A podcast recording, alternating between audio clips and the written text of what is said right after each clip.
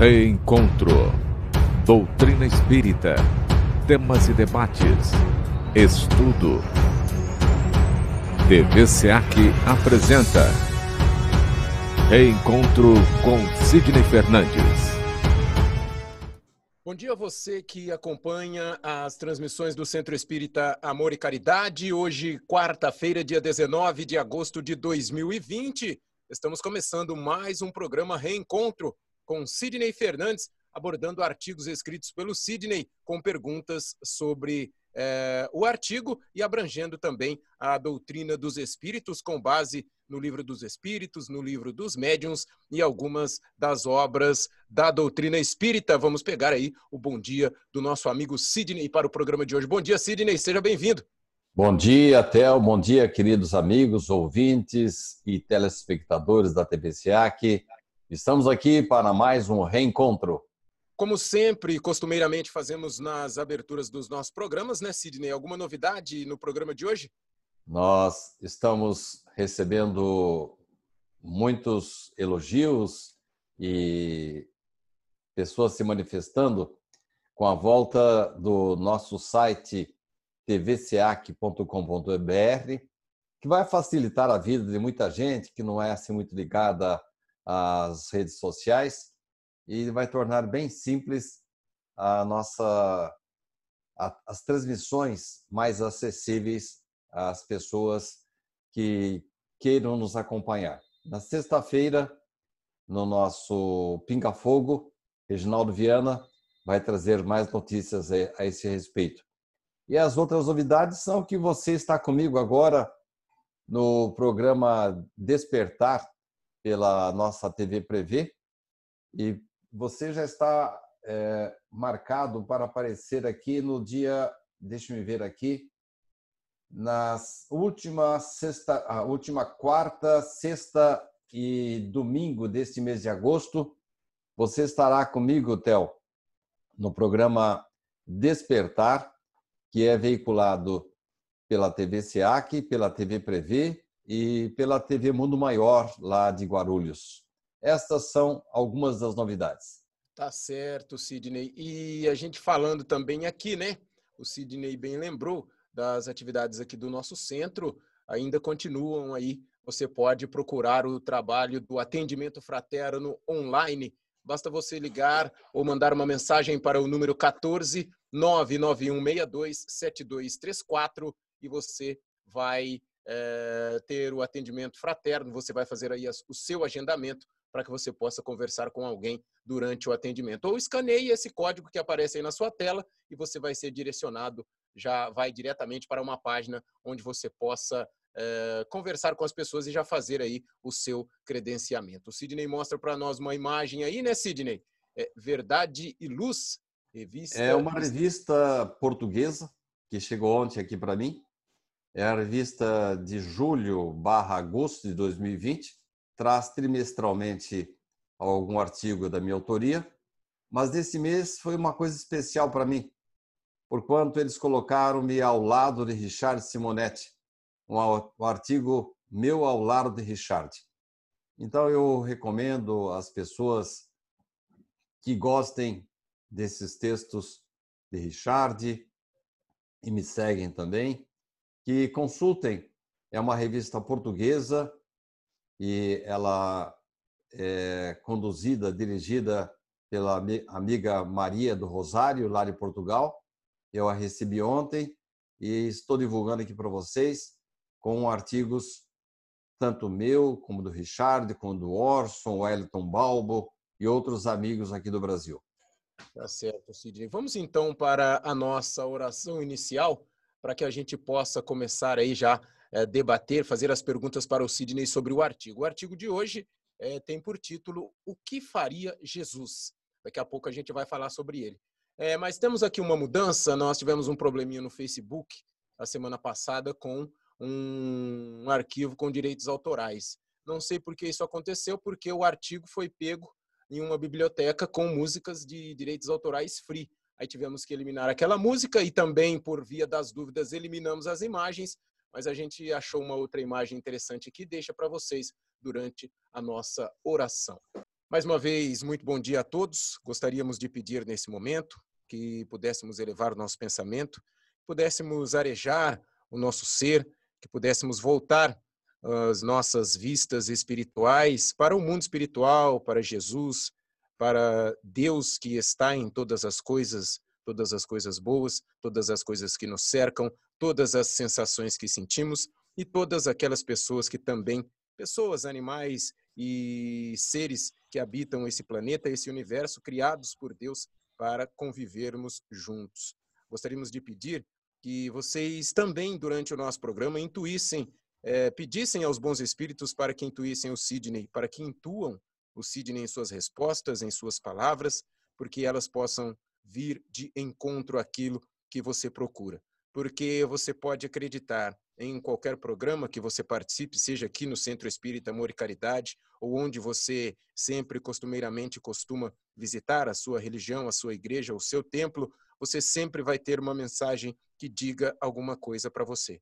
E no programa de hoje não é diferente. A gente sempre busca fazer com muito amor, com muito carinho e sempre buscando o bem do próximo. E que no programa de hoje você possa começar a encontrar respostas, começa, possa começar a encontrar o caminho que você procura. E se através do nosso programa, através das nossas palavras, através do nosso bate-papo você conseguir isso, nós ficaríamos muito felizes em ter te ajudado. Muito obrigado pela sua presença desde já, que você possa ficar conosco até o final do programa e que ele seja muito bom para você. Como eu sempre digo, o programa Reencontro está de portas abertas para você a partir de agora. Seja sempre muito bem-vindo. Sidney Fernandes, o artigo de hoje, o que faria Jesus? Eu gostaria de pedir para você, primeiramente, já que a gente não vai ler o artigo na sua íntegra, né, mas você vai dar uma resumida aí e depois a gente faz as perguntas e com as próprias perguntas você já vai trazendo para nós o seu artigo, artigo que eu li e achei ele muito interessante. Então você que acompanha o nosso programa, preste bem atenção porque esse artigo e as perguntas que temos e as respostas do Sidney pode trazer muita coisa legal para a sua vivência, para a sua reflexão e para o seu dia a dia. É com você, Sidney. O que faria Jesus se estivesse em meu lugar? Essa frase foi dita por Richard Simonetti num texto extraordinário denominado Função Social do Evangelho. Por sua vez, ele inspirou-se num livro de 1800 e 1896, mostra a história de um pastor evangélico que, de repente, é surpreendido, a sua igreja é surpreendida com a ida de um indigente. E ele coloca exatamente desta forma para os frequentadores da sua igreja o que vamos fazer para ajudar este homem? E as pessoas, de uma certa forma, reagem negativamente a esse chamado. E ele diz assim: Mas o que faria Jesus em nosso lugar? Esta frase atravessou o século e chegou até Richard e chegou até nós. Por isso, estamos revivendo da forma humilde e modesta que está à nossa disposição e dentro da nossa competência, trazendo a revivescência desta frase forte: o que faria Jesus se estivesse em meus passos? Daí então, nós estarmos agora à disposição do TEL para respondermos perguntas sobre esse assunto que é inesgotável, mas que, como o Theo já disse ontem, é um assunto que merece a nossa reflexão. E com certeza merece sim. Eu acredito que vocês vão gostar do que vocês vão ouvir a partir de agora, principalmente com essa primeira pergunta. Sidney, qual foi a maior revolução registrada pela história universal? A maior revolução que a humanidade já teve foi protagonizada por Jesus. A primeira revelação foi a da justiça, através de Moisés. Depois veio a revelação do amor por Jesus. Ela foi tão importante que ela tornou-se um divisor de águas a ponto de a nossa era, o nosso calendário começar novamente a partir da vinda de Jesus. Mas essa vinda de Jesus à Terra, ela foi programada com muitos detalhes. Seis mil anos antes, ele começou a enviar mensageiros, missionários, a fim de preparar a humanidade para as elevadas finalidades da vida. As claridades trazidas por Jesus, os seus exemplos, os seus atos, constituem um seguro, um seguro roteiro de aperfeiçoamento aqui da nossa vida terrestre. A mensagem de Jesus, ilustrada por parábolas, advertências, continham verdades gloriosas, eternas, do determinismo do amor e do bem, que é uma lei universal. Jesus, embora não seja reverenciado e conhecido por todos os habitantes do planeta Terra, ele é o governador moral do nosso planeta e todos os sábios, profetas que compareceram às mais distantes regiões por toda a história da humanidade vieram do seu condão, do seu encaminhamento. Jesus é o espírito mais perfeito que o planeta Terra já conheceu, mais sábio. E ele é o responsável por nossa vida pela vinda de todos os profetas, dos missionários, todos aqueles que, de uma certa forma, vieram auxiliar a humanidade a progredir, a caminhar mais depressa em direção ao seu aperfeiçoamento. Portanto, a maior revolução espiritual registrada pela história da humanidade foi Jesus. Sidney, é, a gente sabe que quando uma pessoa vai fazer um plantio, ela tem mais ou menos em mente, a partir daquele plantio, quanto ela poderá colher, que seja aquele alimento, aquele mantimento, aquele, aquilo que ela está plantando. Jesus, em seu plantio, ele sabia que a colheita não seria breve? Claro. Jesus conhecia e conhece profundamente a humanidade terrestre mesmo com seus longos preparativos, sabia que a colheita não seria breve.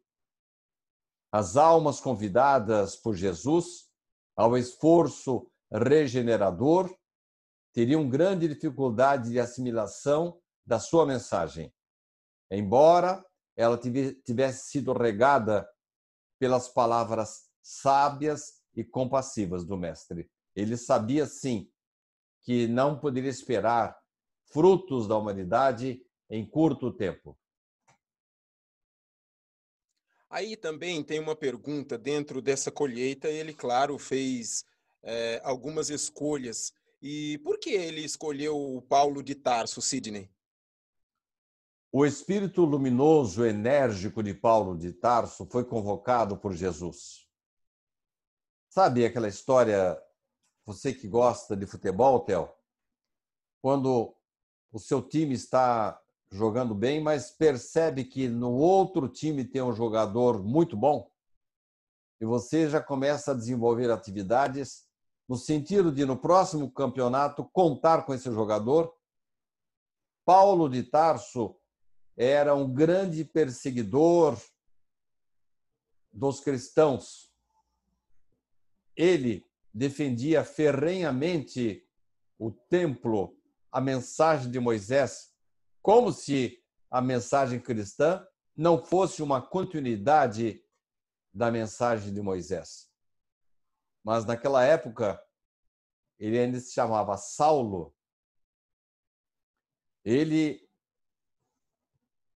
começou a perseguir os cristãos exatamente porque ele achava que eles estavam seguindo uma mentira, algo que estava atentando contra a sabedoria da época. Os papiros, os códigos daquela época, ele entendia que Jesus era um revolucionário, era um rebelde. Até que, na estrada de Damasco, quando Saulo, ele chamava-se Saulo ainda, ele estava indo para Damasco para prender ou até matar Ananias, um dos seguidores, um dos cristãos seguidores de Jesus. No meio dessa estrada, ocorre uma luminosidade muito grande, ele cai do cavalo e torna-se cego. E então ele ouve a voz: Saulo, Saulo, por que me persegues?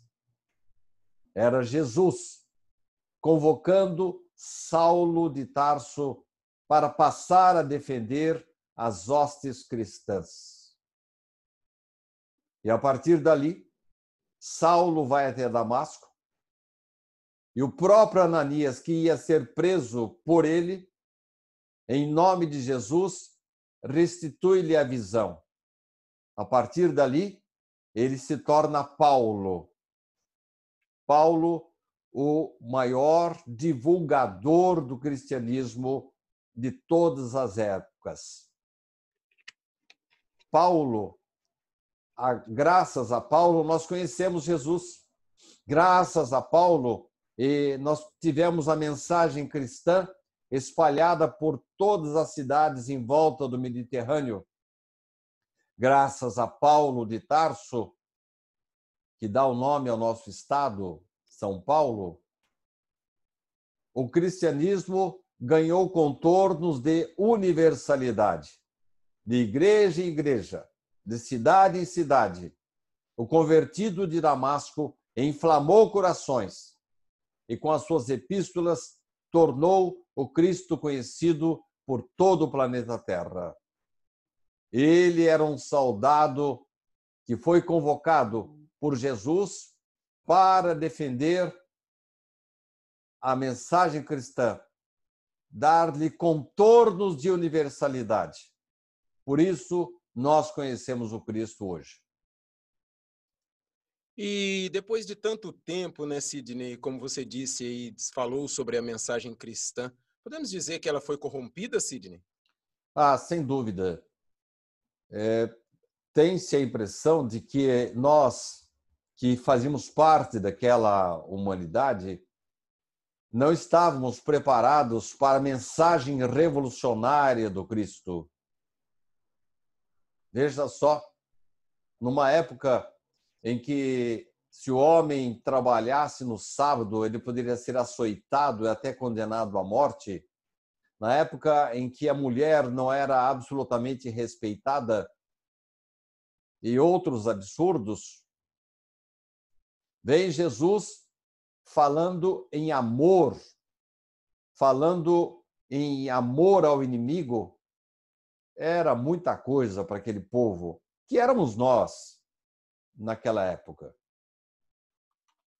E mesmo com o extraordinário trabalho desenvolvido por Paulo de Tarso, filósofos, homens de grande saber, emissários que vieram coadjuvar a grande obra cristã, eles foram constatando um gradativo afastamento da mensagem cristã a ponto de, no momento que ela se tornou uma. Ela foi encampada por Roma para, para que o cristianismo fosse a religião dominante, aí sim que ocorreram as maiores corrupções, as deturpações dos conceitos cristãos. Da parte dos religiosos, essa corrupção, deturpação dos conceitos de Jesus. Da parte do povo, um desprezo pelas leis divinas, um esquecimento. E o povo começou a procurar a sua salvação, livrar-se de um anunciado inferno por meios menos complicados. Porque essa história de transformação interior, luta contra os maus sentimentos, perdão e benevolência, empatia, isso era coisa muito complicada. numa época muito agressiva, muito violenta, mas ninguém queria ir para o inferno. Então o povo começou a procurar saídas assim paralelas às recomendações do Cristo para se salvar depois da sua morte, para não irem para o inferno. Sidney, você citou aí, né, é, sobre a parte do povo.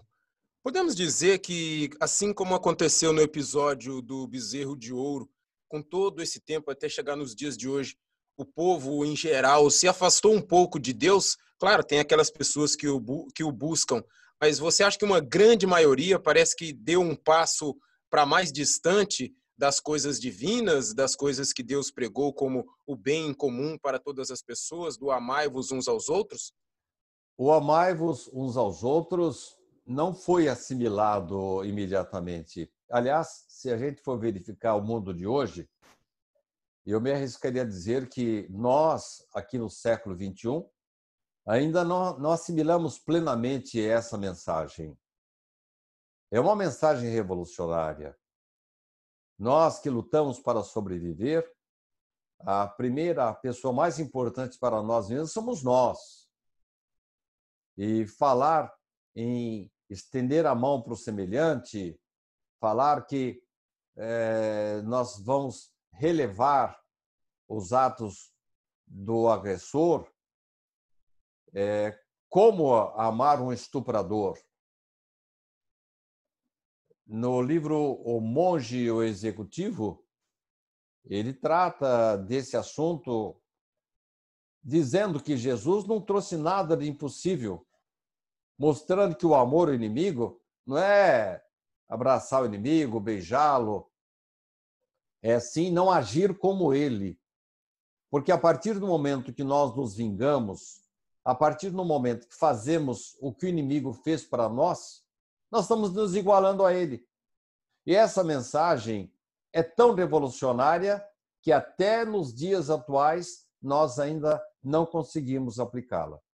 No Jornal da Cidade de hoje, dia 19 de agosto de 2020, ele publicou um artigo meu que fala sobre a depressão. O título dele é A Depressão Tem Cura. E eu falo exatamente isso nesse artigo.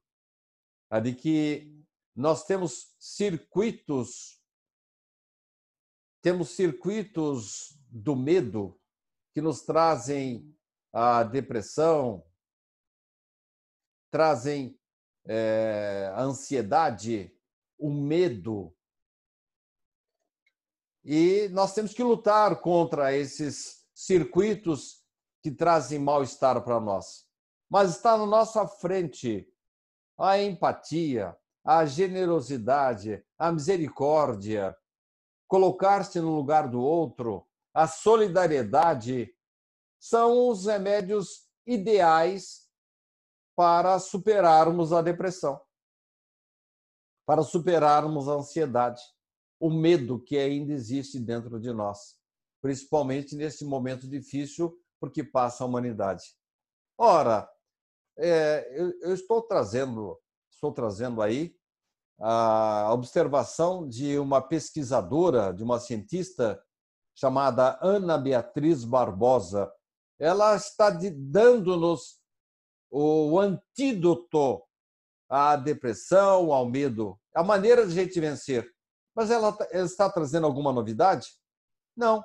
Ela está revivendo, está refrescando a nossa memória com os ditames do Cristo.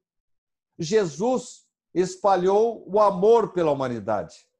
Mas parece que essas sementes ainda não pegaram. E parece que nós estamos precisando ainda sofrer, ter dor, para assimilar a mensagem cristã. Ontem, no meu Evangelho do Lar, eu li uma mensagem de Emmanuel que fala das bem-aventuranças. Que as pessoas acham que elas serão bem-aventuradas simplesmente porque estão sofrendo. Mas não é o sofrimento que nos traz o acesso às bem-aventuranças. A dor, a doença, é simplesmente um meio de que Deus se utiliza para modificar o nosso interior. E quando nós aprendermos a colocar a semente cristã em nossa vida e ela começar a florir, e aí então essas, esses circuitos de medo, de ansiedade, eles vão diminuir ou até desaparecer. Aí sim, nós poderemos fazer jus às bem-aventuranças.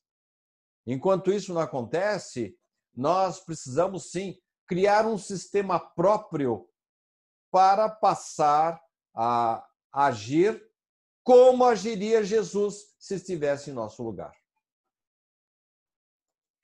Sidney, é, falamos aí né, desse meio que afastamento das pessoas de Deus. Isso pode ter criado é, essa palavra com a qual você vai nos trazer agora o significado? O que são indulgências? Como eu falei na resposta anterior, as pessoas começaram a procurar saídas assim paralelas para livrar-se do sofrimento do inferno.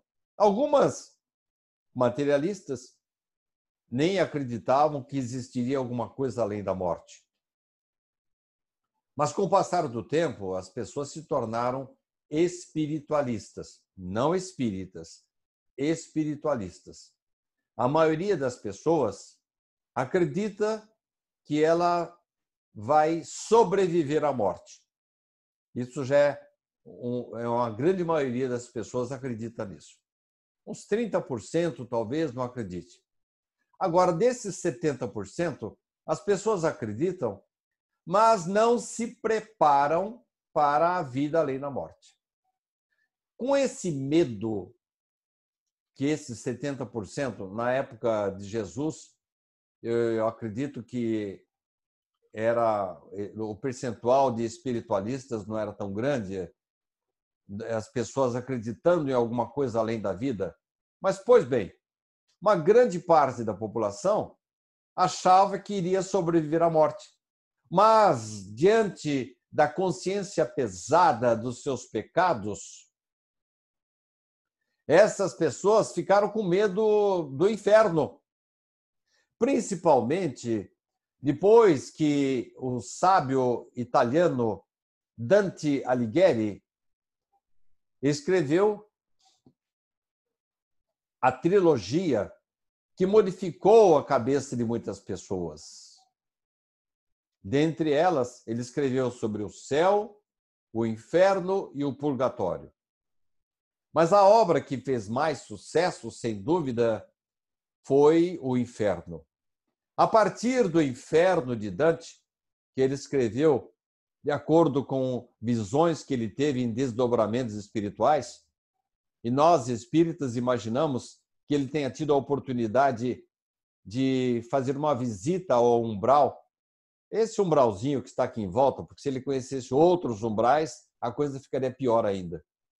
Mas a partir de Dante Alighieri, o inferno, que era assim uma crença não muito séria, o pessoal acreditava, mas não acreditava, o inferno tomou contornos viscerais.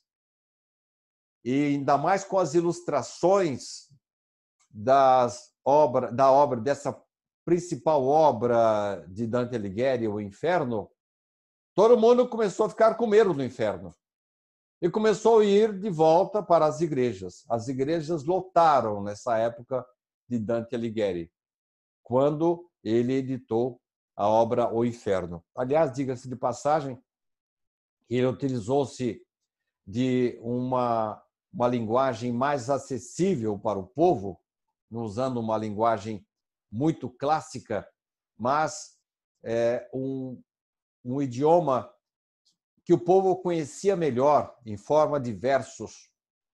Mas aí muitas pessoas ficaram num beco sem saída. Eles não queriam ir para o inferno, estavam com medo do inferno, mas também não estavam muito dispostos, não se sentiam em condições de praticar aquilo que Jesus havia recomendado. Então, o que, que aconteceu? Muitas pessoas acabaram indo atrás dos sacerdotes da época e, sinceramente, dizendo: Olha, eu errei, pequei muito e eu não quero ir para o inferno. Não, vem aqui, vamos orar, diziam sacerdotes de boa fé. Mas alguns queriam fazer algo mais para poder limpar os seus pecados. Então, assim, honestamente, os sacerdotes da época recomendaram: olha, faça um bem aí para as viúvas. Naquela época, a, as diferenças sociais eram muito mais marcantes.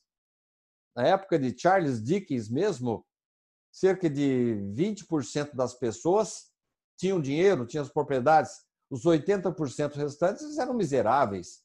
Não tinha, não tinha nem o que comer.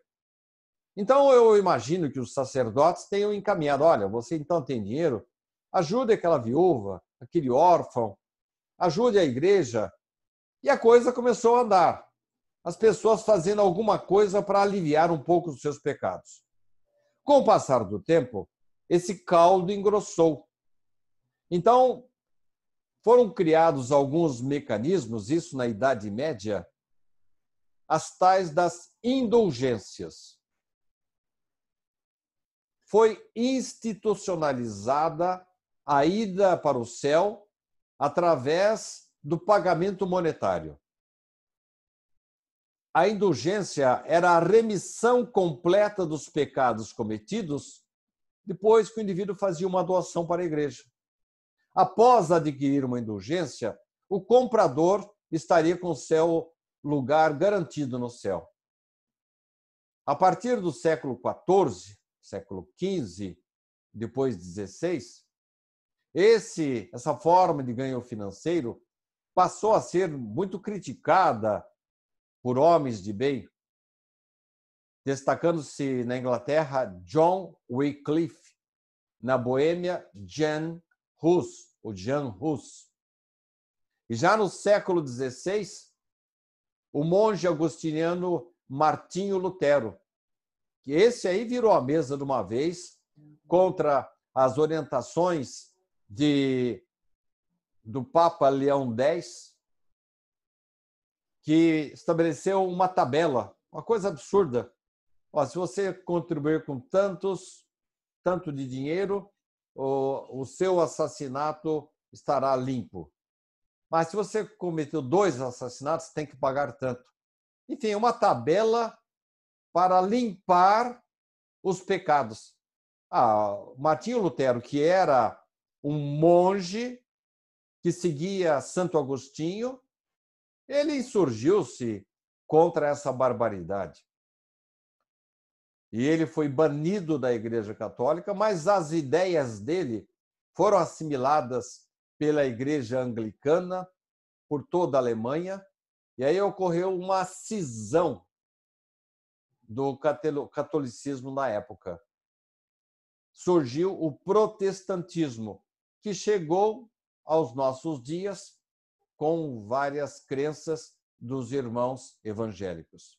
Então era isso. As indulgências eram uma maneira de se comprar o céu, que foi criticada há muito tempo na época. Muitos desses nomes que eu falei foram levados à fogueira porque era um atentado contra as normas religiosas da época, mas era essa barbaridade aí de alguém achar que Deus está vendendo o céu. Isto é, quem, dinheiro, quem teria dinheiro iria para o céu, quem não tinha, não iria.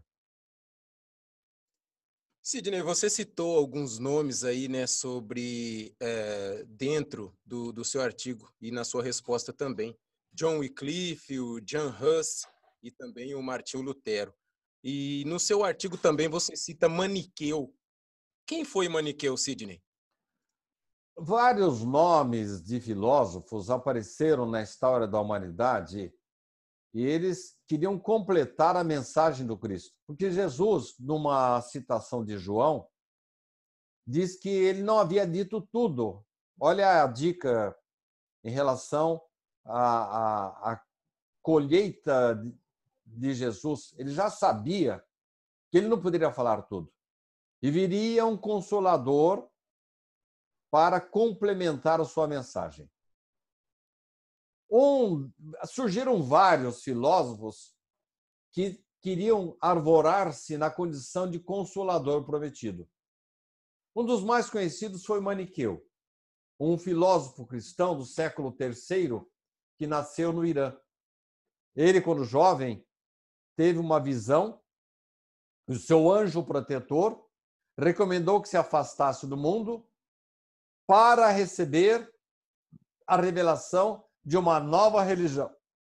Essa nova religião iria purificar as mensagens até então recebidas pelos profetas e religiosos. O Sidney, é, ele teve aí, como você disse, essa grande influência em toda essa história passando aí pela religião. E que preceitos ele queria restaurar? Porque parece que ele via alguma coisa e queria voltar a, tipo, dentro da regra. Ele queria restaurar o que do que foi perdido? Ou ele estava com boas intenções, Sidney? Estava, sim. Ele percebeu que a humanidade não havia assimilado a doutrina de Jesus. Mas ele foi um pouco mais atrás.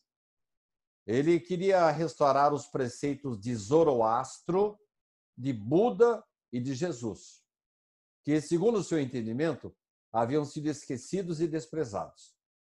Ele inspirou-se principalmente em Zoroastro, que nasceu mais de 600 anos antes de Cristo, que por sua vez também tinha tido um encontro com um anjo. Mas Zoroastro havia concebido uma visão cósmica no planeta Terra, entre duas forças, a do bem e do mal. E Maniqueu assimilou totalmente essa doutrina. O mundo estaria dividido entre o bem e o mal. Isto é, não haveria meio termo. E também não haveria qualquer esperança aquele que tivesse assumido a condição de mal. Estaria sujeito a passar eternamente cumprindo as penas chamadas de irremissíveis. E também ainda, né, falando um pouco sobre o Maniqueu, que o Maniqueu gerou até esse esse, eu não sei como que se diz, né, Sidney, mas vamos à pergunta. O que diz Emmanuel sobre, é isso que eu queria dizer, maniqueísmo? Emmanuel pondera que a sociedade humana jamais poderia fazer uma divisão assim no meio, separar de um lado os bons, do outro lado os maus. A doutrina espírita, lembra-nos Emmanuel, ensina que nenhuma só alma está irremediavelmente perdida. Não existem as chamadas penas eternas. Isso não condiz com a figura do Deus misericordioso, bondoso, que Jesus nos trouxe para a terra. Se nós aqui na terra temos misericórdia, nós somos relativos, imagine Deus. Deus vai dar tantas oportunidades quantas forem necessárias para que o indivíduo possa se recuperar. Se aqui nós temos o Instituto é, das, das Penas, que podem ser abreviadas, o livramento condicional, que diremos da bondade de Jesus e do nosso Pai Deus. Emmanuel lembra-nos que todos nós somos uma mesma família, bons, mais ou menos, maus. E ele mostra assim: nós temos que ver o seguinte: alguns já conhecem e seguem as leis divinas, outros não. E nós jamais seremos felizes se não auxiliarmos aqueles que não ainda presentem a presença de Deus em seus corações. Todos nós estamos sujeitos a um determinismo, não esse determinismo que fala aí que o futuro está escrito, não, nada disso o determinismo do bem. Mas cedo ou mais tarde, nós temos que nos tornar boas pessoas, pessoas honestas, verdadeiras, misericordiosas. E é isso que Emmanuel fala, que nós somos a mesma família e ninguém vai ser feliz enquanto o outro não for feliz. Richard Simonetti costumava dizer que se uma só alma se perdesse, que é a ideia maniqueísta de que o mal está perdido, Deus teria falhado em seus desígnios, uma coisa absolutamente impensável. Por isso que Emmanuel nos diz que nós só seremos felizes se nós que nos julgamos bons, quem que é bom aqui na Terra, né? Nós que nos julgamos ligados a Deus, uma pretensão muito grande, enquanto não dermos a mão àqueles que estão distanciados ainda dos preceitos de Jesus. Sidney, a gente pode dizer que as ideias ou o maniqueísmo perdura até os dias atuais? Perdura sim. Infelizmente, algumas pessoas ainda pensam que elas ostentam um título qualquer, basta colocar um crachá dizendo assim espírita, ou então uma faixa na testa dizendo que é católico ou evangélico, que o céu está garantido. Nada disso.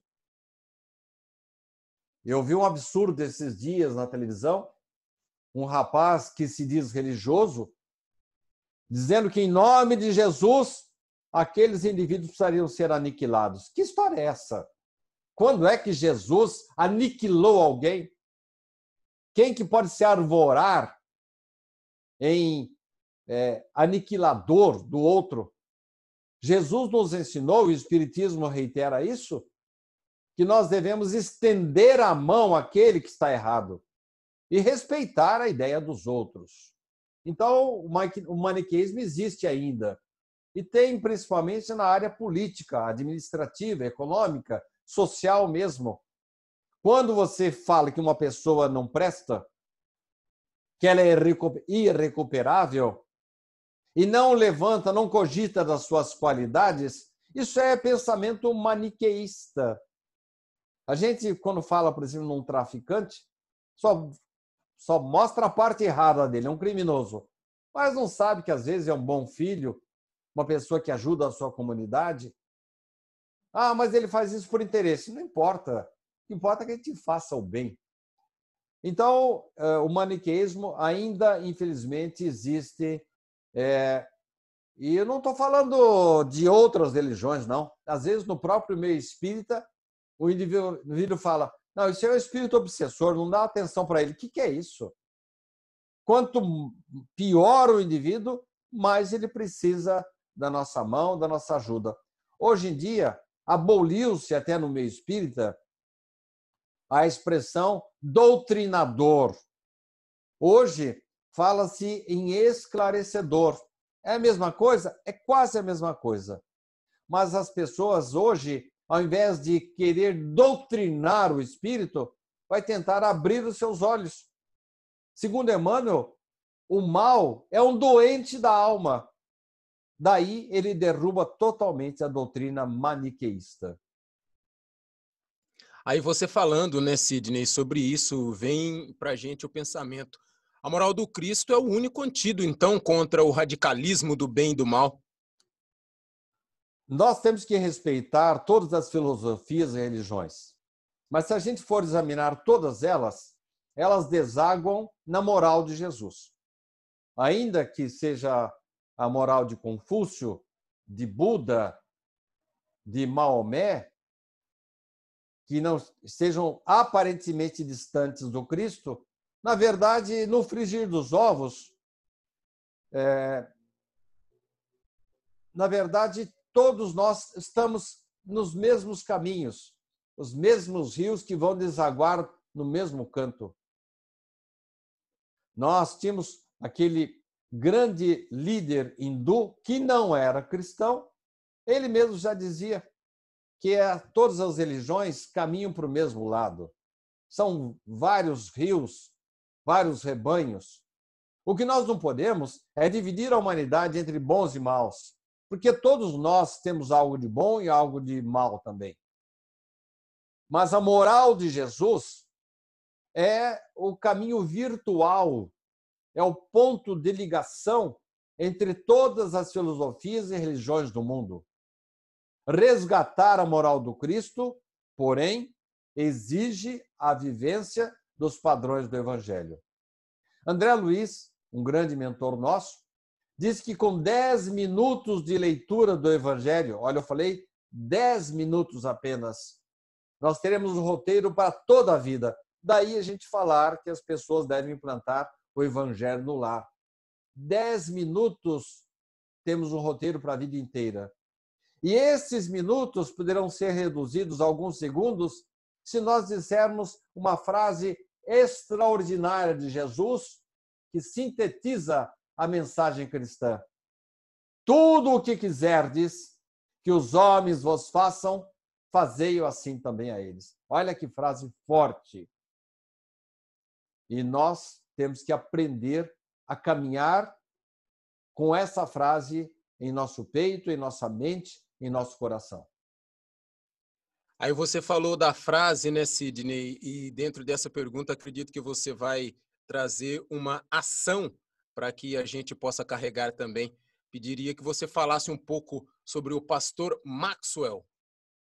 No final do século XIX, mais precisamente, já falei isso no comecinho do programa.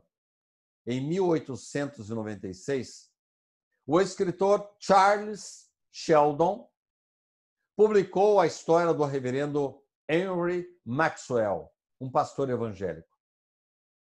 E eu falei um pouquinho já no começo, em que esse reverendo recebeu na sua igreja um indigente. E ele traçou para a sua comunidade, a sua congregação, um desafio. O que faria Jesus em nossos passos em relação a esse indigente? Em meus passos, o que faria Jesus? E essa fundamental pergunta feita por esse reverendo atravessou décadas e chegou aos nossos dias. Sidney, o Richard se inspirou em alguma situação no Sheldon para a criação de algumas, de algumas de suas linhas dentro de livros, palestras e tudo mais? Um dos temas mais gloriosos, que depois se tornou palestra e capítulo de um dos seus livros, de Richard Simonetti, denominou-se Função Social do Evangelho. Nesse texto, nessa palestra, Richard Simonetti faz o mesmo desafio do reverendo Maxwell. Como restabelecer os valores do Cristo? Como superar a indiferença dos homens em relação aos textos evangélicos? Como fugir desse maniqueísmo que a humanidade ainda vive? Simonetti faz um inquietante desafio. Diante das diferenças sociais, das ainda frequentes palavras maldade e perversidade, diante do crime, da carência, da corrupção, da injustiça, o que faria Jesus em meu lugar? Sidney, é, nessa pergunta que você fez aí, você nos leva até a próxima pergunta, né? É, essa indagação, em meus passos, o que faria Jesus? Isso foi tipo, sei lá, um grito de, de libertação, um brado de alerta? Sim, essa indagação teve como objetivo emitir um brado de alerta diante das situações que vivemos, convidando-nos a seguir os passos do Cristo e a buscar uma melhor maneira de viver. Parece que colocar Jesus em nosso lugar é uma coisa difícil. Não. Para alguns de nós, essa frase vai soar como um estímulo à caridade.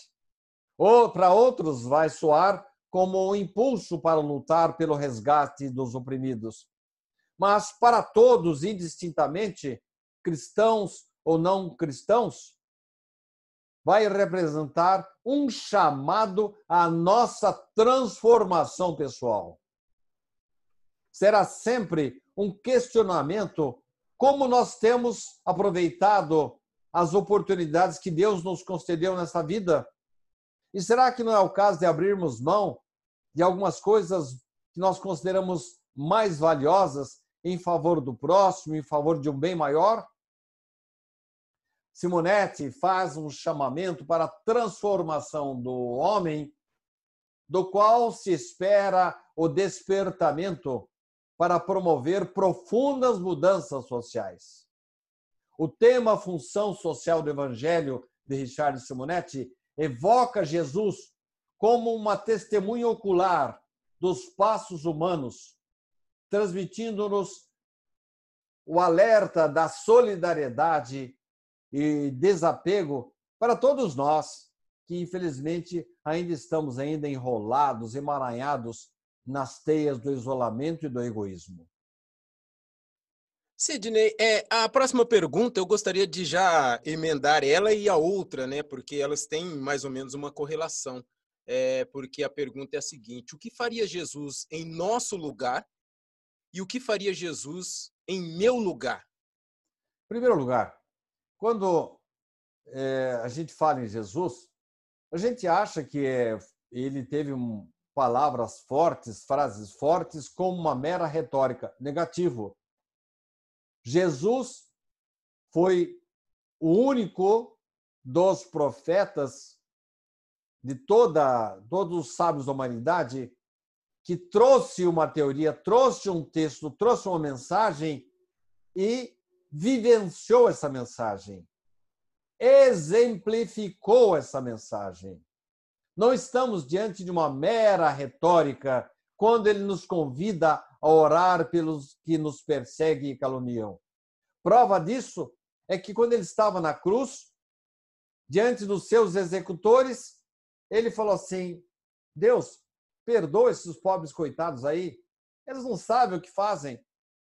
Isto é, Jesus considerando os seus crucificadores como doentes do espírito, doentes da alma.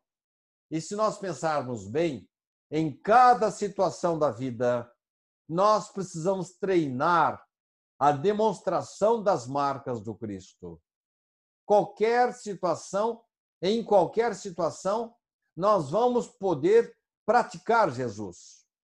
Junto ao trabalho, junto à pobreza, à parentela, à dor, ao trabalho profissional, à comunidade, ao país, em cada posição da vida e nas ações mais comuns, nós podemos sim revestir-nos da figura de Jesus e agindo como ele agiria se estivesse em nosso lugar.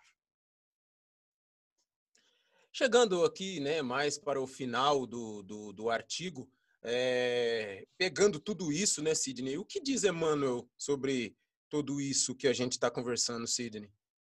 Ele nos recomenda passar em revista diariamente aquilo que aprendemos. Lembra que o homem caído é simplesmente uma criatura, não que deve ser aniquilada, como disse aquele jovem equivocado, mas o homem caído é simplesmente alguém que precisa ser amparado, é um enfermo infeliz. E, e ele é um elemento eterno como nós. O mestre indicou o combate constante contra o mal, mas espera de nós, homens, a fraternidade legítima por marco sublime do reino celeste aqui na terra. É, essa pergunta que dá título ao seu artigo, ela é uma pergunta fácil de ser até respondida, mas ela é meio difícil é, em muitas situações, até para nós que somos pouco evoluídos, de ser colocada em prática. Eu digo difícil assim em sua integralidade, mas é, a gente sabe o caminho, né? E quais outras perguntas poderíamos fazer para nós mesmos, Sidney, além dessa? O que, te fe... o que temos feito das várias vidas que Deus tem nos proporcionado? Várias vidas nós estamos patinando. Podemos dizer que nós já nos transformamos moralmente? Podemos dizer que, como Santo Agostinho recomendava, a cada noite eu estou tentando vencer as minhas imperfeições para que o dia seguinte seja melhor? Eu já consigo superar o ódio e o ressentimento? Hoje eu sou melhor do que fui ontem? Se eu morresse nesta noite, morresse agora, será que eu chegaria na espiritualidade em melhores condições do que eu cheguei aqui? Ou será que nós estamos confundindo ainda religiosidade com presença no centro espírita, no templo evangélico, na igreja católica, no templo messiânico. Aprendemos a ouvir a voz do Cristo? Será que nós já estamos colocando Jesus em nosso lugar e fazendo exatamente o que ele faria em idênticas circunstâncias? Então, como você disse, se é, é fácil ouvir, aprender, mas é difícil aplicar, se nós respondemos essas perguntas finais satisfatoriamente, não, é, não quer dizer que estamos salvos, não. Que somos privilegiados em relação ao resto, não. Não existe essa história de bom e mal. Todos nós estamos lutando. Quer dizer que nós estamos começando a aprender a seguir os passos de Jesus. Sidney, a gente teve uma pergunta aqui durante o programa. Para encerrar, eu vou só fazer ela, né? A Elda Souza Santanelli, acho que no momento em que você falava sobre a depressão, ela diz aqui, ó, Sidney, uh, tomara que a depressão venha a ter cura. Estou de cama desde sábado, agora sinto-me sem forças, medo de tudo. Estou com dores no corpo e com medo de ir ao médico. Não sei de onde vem tanto medo. Apegue-se a Deus. Peça a presença do seu Espírito protetor. Peça a Ele forças para você fazer a sua reflexão. Toda doença, toda dor tem uma causa.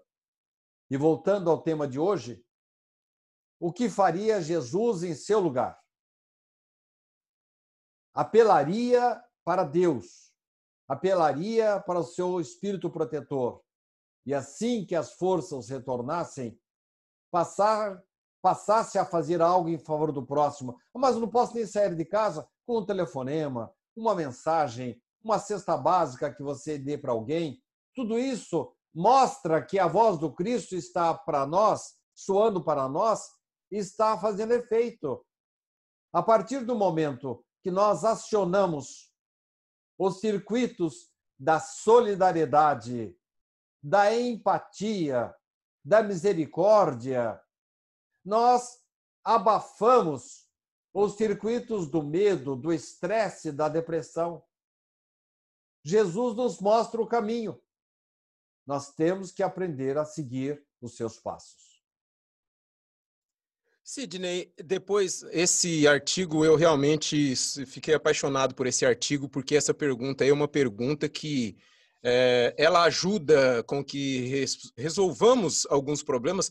É, se não resolvamos, mas ela fala para a gente como resolver. O que faria Jesus em meu lugar? Se analisarmos a conduta e as palavras de Jesus, com certeza a gente vai saber o que fazer. Daí, como eu disse antes, a chegar a fazer, pode ser que a gente tenha um pouco de trabalho, mas nada que é, como se diz, uma pessoa que é desenhista, com a prática ela chega à perfeição, e a gente, com a prática dessa pergunta e com a prática das coisas que fez Jesus, com certeza um dia, pode ser que demore, mas a gente chega a perdoar uma pessoa, a entender as coisas que a gente passa, como explica muito bem a doutrina espírita. Depois de tudo isso, Sidney, eu gostaria que você deixasse aí alguma mensagem para os nossos amigos antes da nossa oração final e se você tiver mais alguma coisa a dizer, fique à vontade.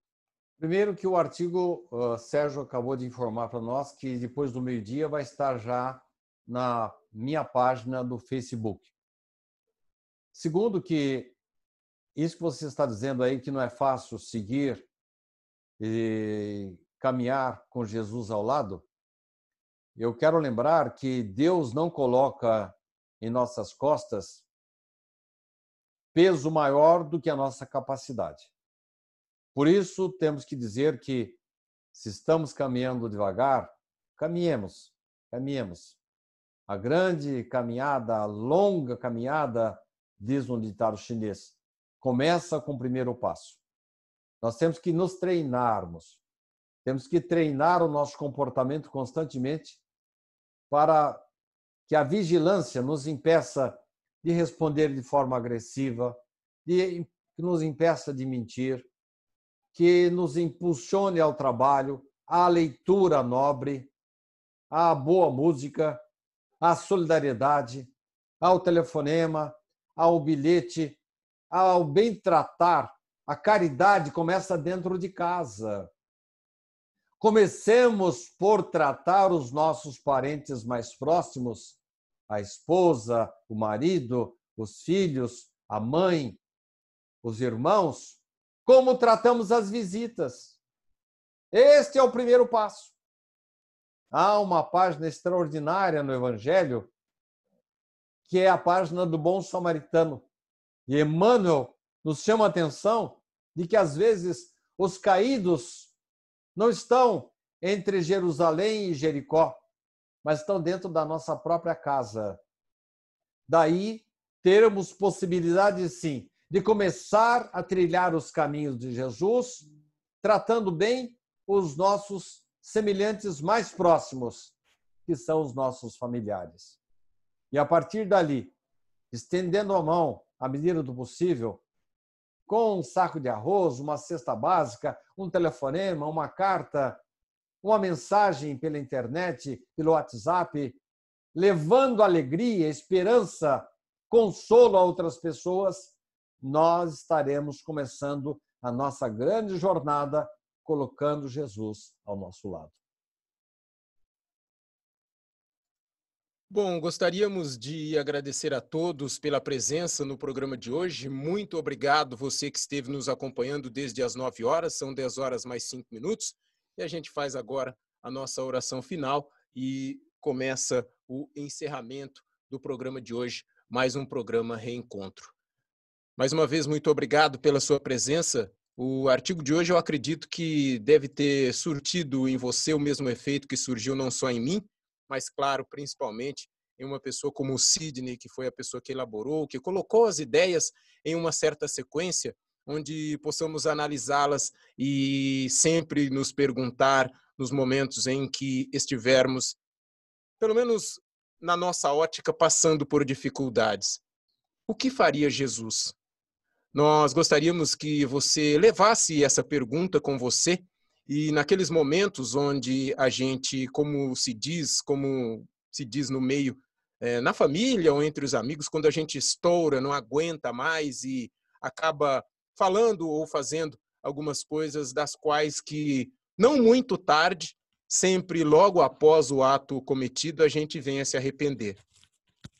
Falamos alguma coisa para um irmão, para um filho, para um pai, ou até mesmo para um amigo, para ou pensamos alguma coisa de alguém, sei lá, se está no sinal pedindo alguma coisa, então vamos levar como norte a nossa bússola, aquela agulha da bússola que sempre aponta para o lugar para onde não para que não possamos nos perder. Usemos essa pergunta como nossa bússola.